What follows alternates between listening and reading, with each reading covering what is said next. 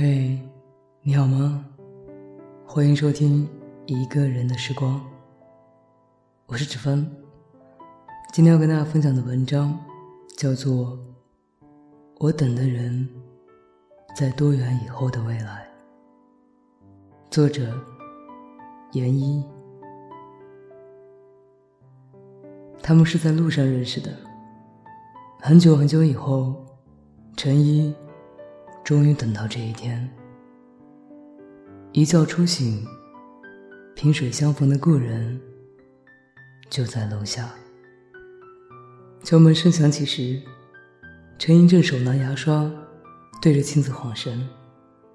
这天是周末，舍友们都去了图书馆。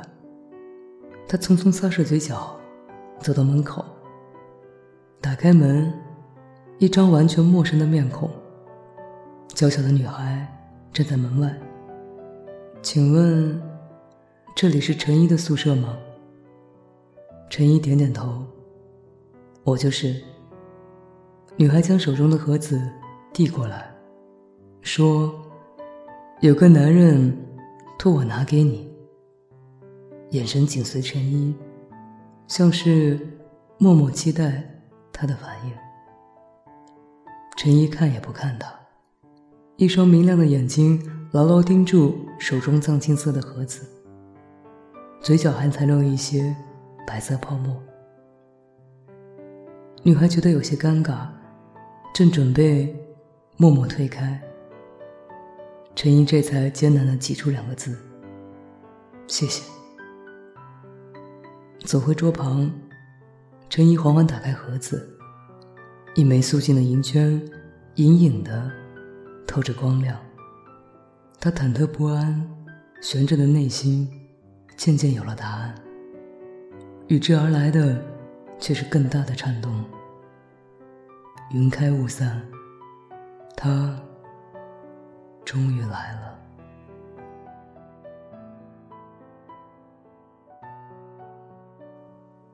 那里是大理，那时是夏末。那个画画的男人叫程毅。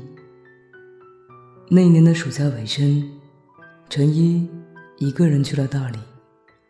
他通过同学辗转找到一家青年旅社，开始为期半月的义工生活。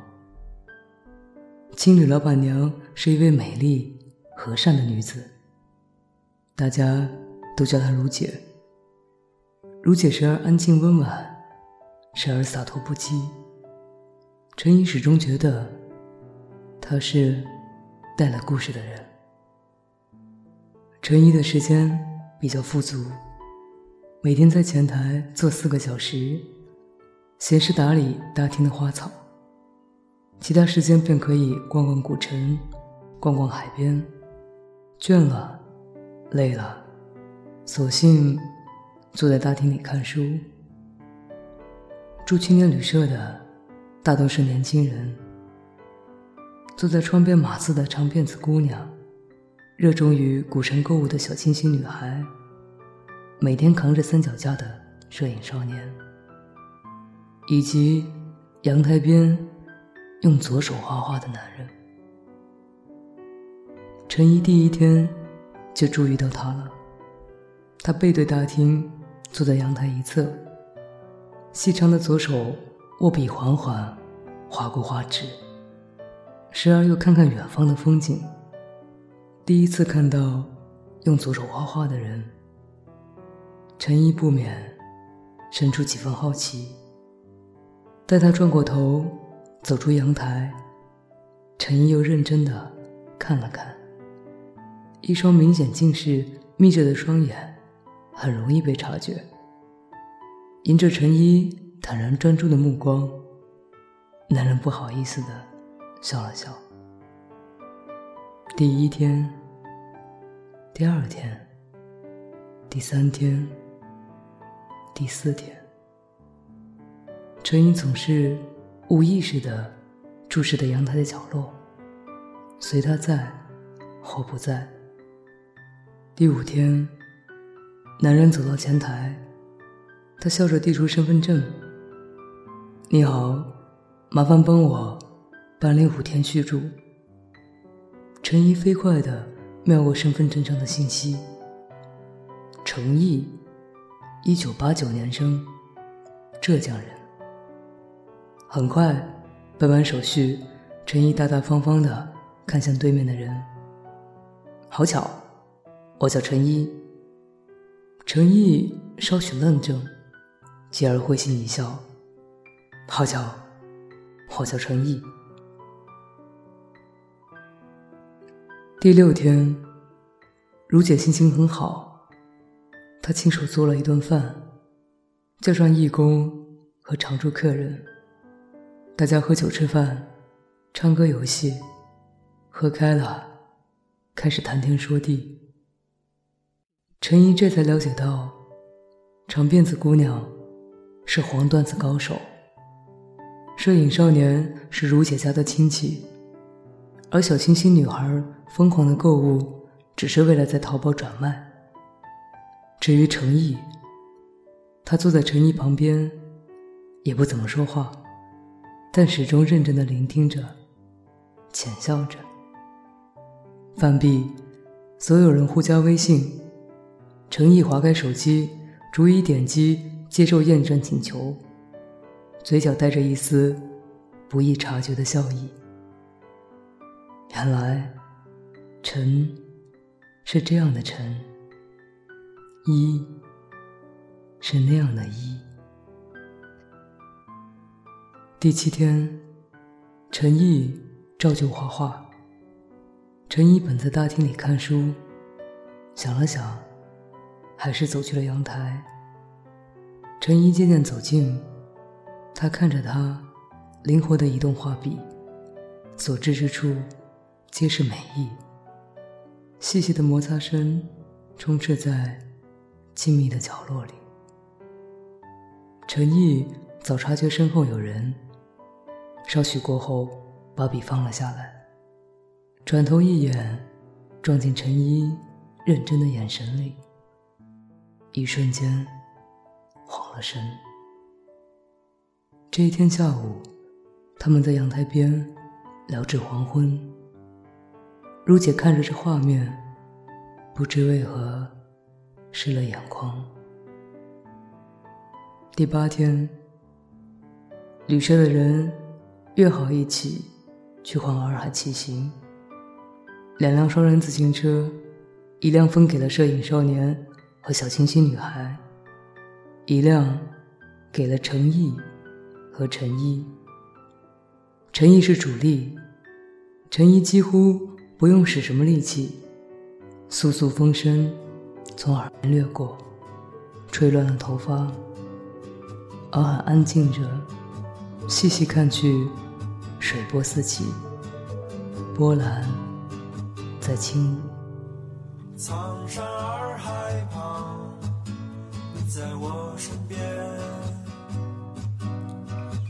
次的夏天和从前不太一样。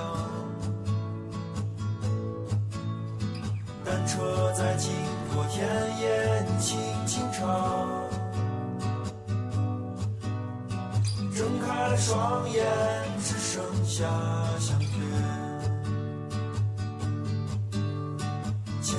走过的街道就在眼前，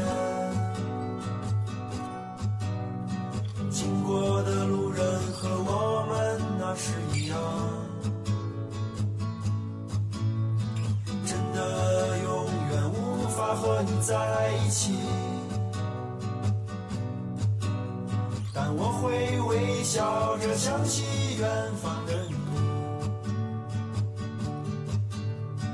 我真的只能唱歌给你听，因为长大后的世界还是分不清。一颗心大的地方有许多许多你，明天的电话里依然是我想你。我真的只想唱歌给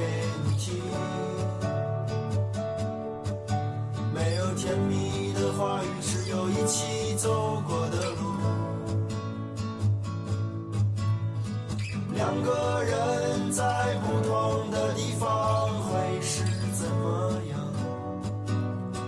明天的电话里依然是我想你。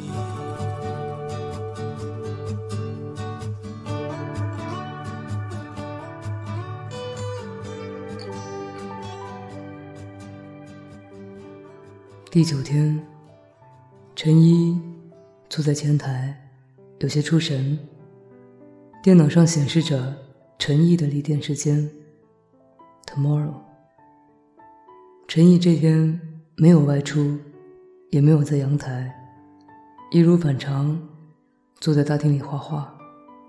他时而微微抬起眼眸，朝向前台。陈一心不在焉，没有发现。这幅画即将完成之际，陈一的手机动了。来自陈毅的微信。下午出去逛逛。他看着陈一，女孩专心致志的看着电脑，手指在屏幕上飞速的动了几下，接着又拿起笔。陈一瞄着屏幕上弹出的好，紧绷的神经终于松了下来。下午。两人走了很多地方，陈怡知道了更多的他。原来和他一样，他也是第二次来大理。原来他上一次来便认识了如姐，也住这里。原来他在美术培训机构工作，每年都会花几个月时间旅行写生。原来，他几天前就该去到下一站，因航班原因多留了几天。除了画画，他最喜欢的是爬山和跑步。他说，他喜欢脚踏实地往前走的感觉。他还说，每年旅行的感觉就像是在流浪，现在还没定下来。趁年轻，要多出去走一走。最后一句话，陈一听懂了。夕阳西下，如姐为陈毅离开准备了晚饭，还是那几个人，不过今天并没有备酒。旅途中的朋友，短暂相聚，长别离。长辫子姑娘讲了一个新创的黄段子，小清新女孩送了自己收藏的画笔，摄影少年洗印了一张照片，偷偷送给陈毅，却不给任何人看一眼。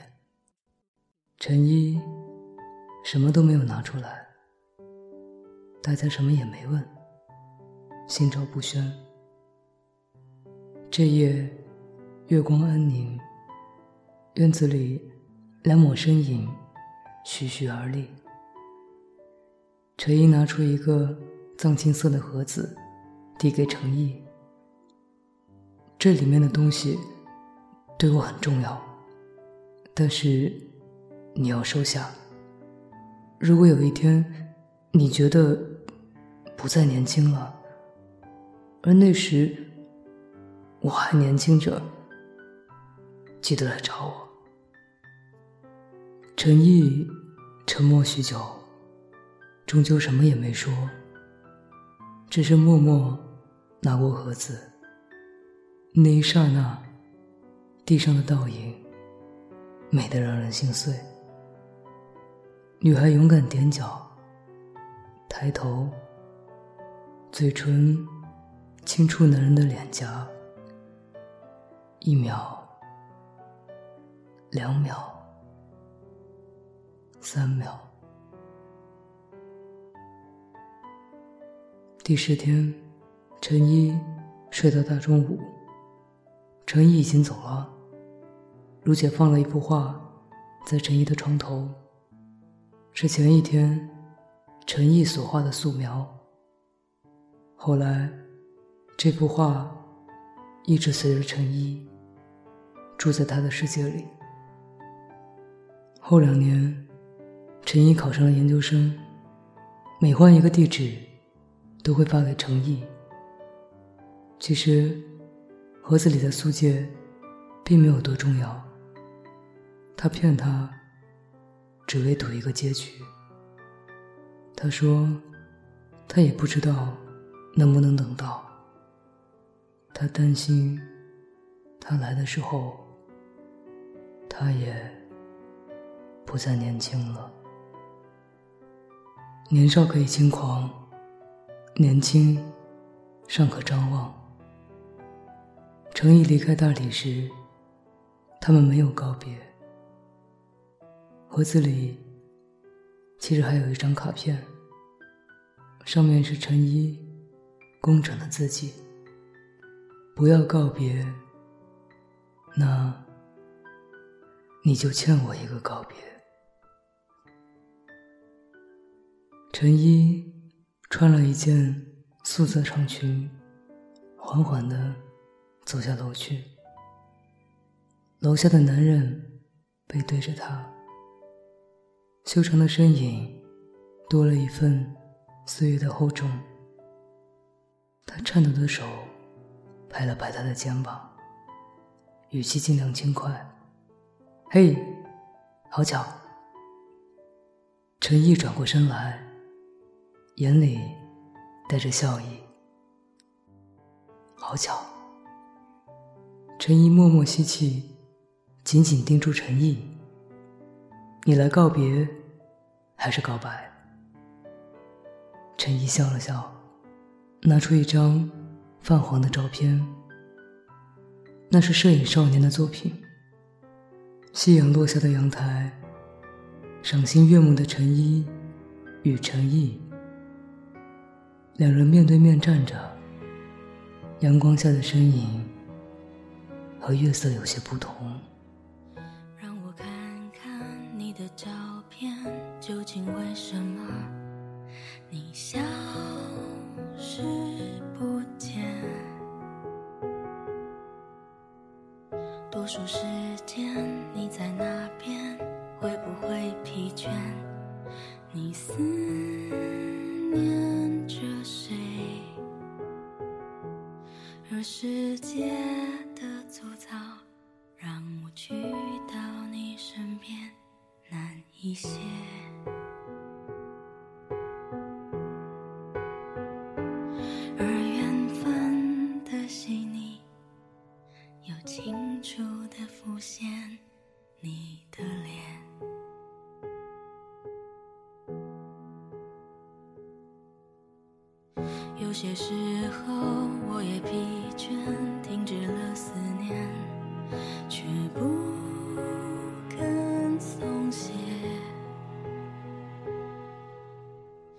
就算世界挡在我前面，猖狂地说，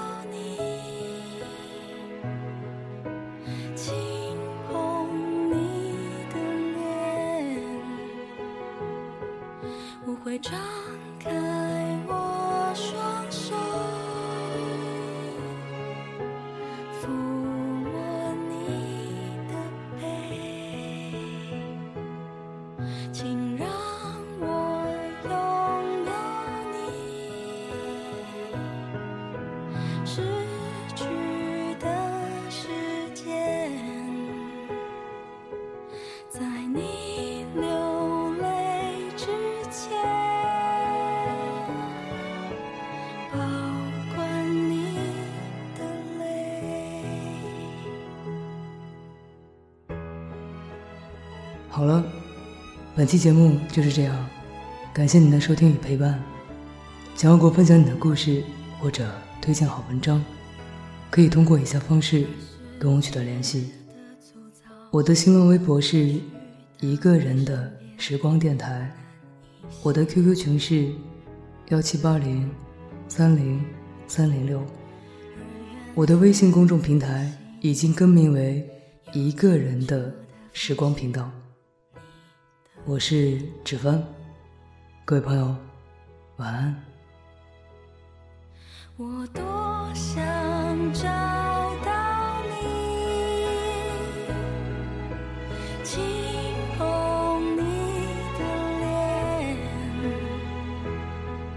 我会张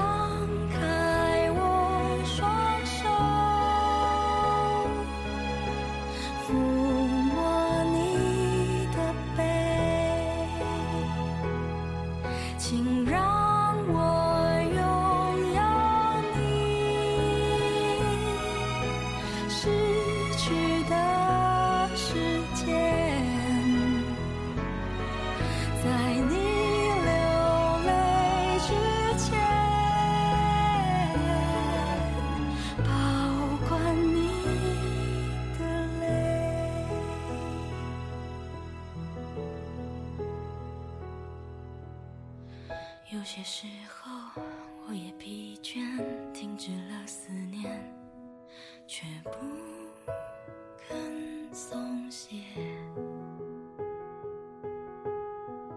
就算世界挡在我前面，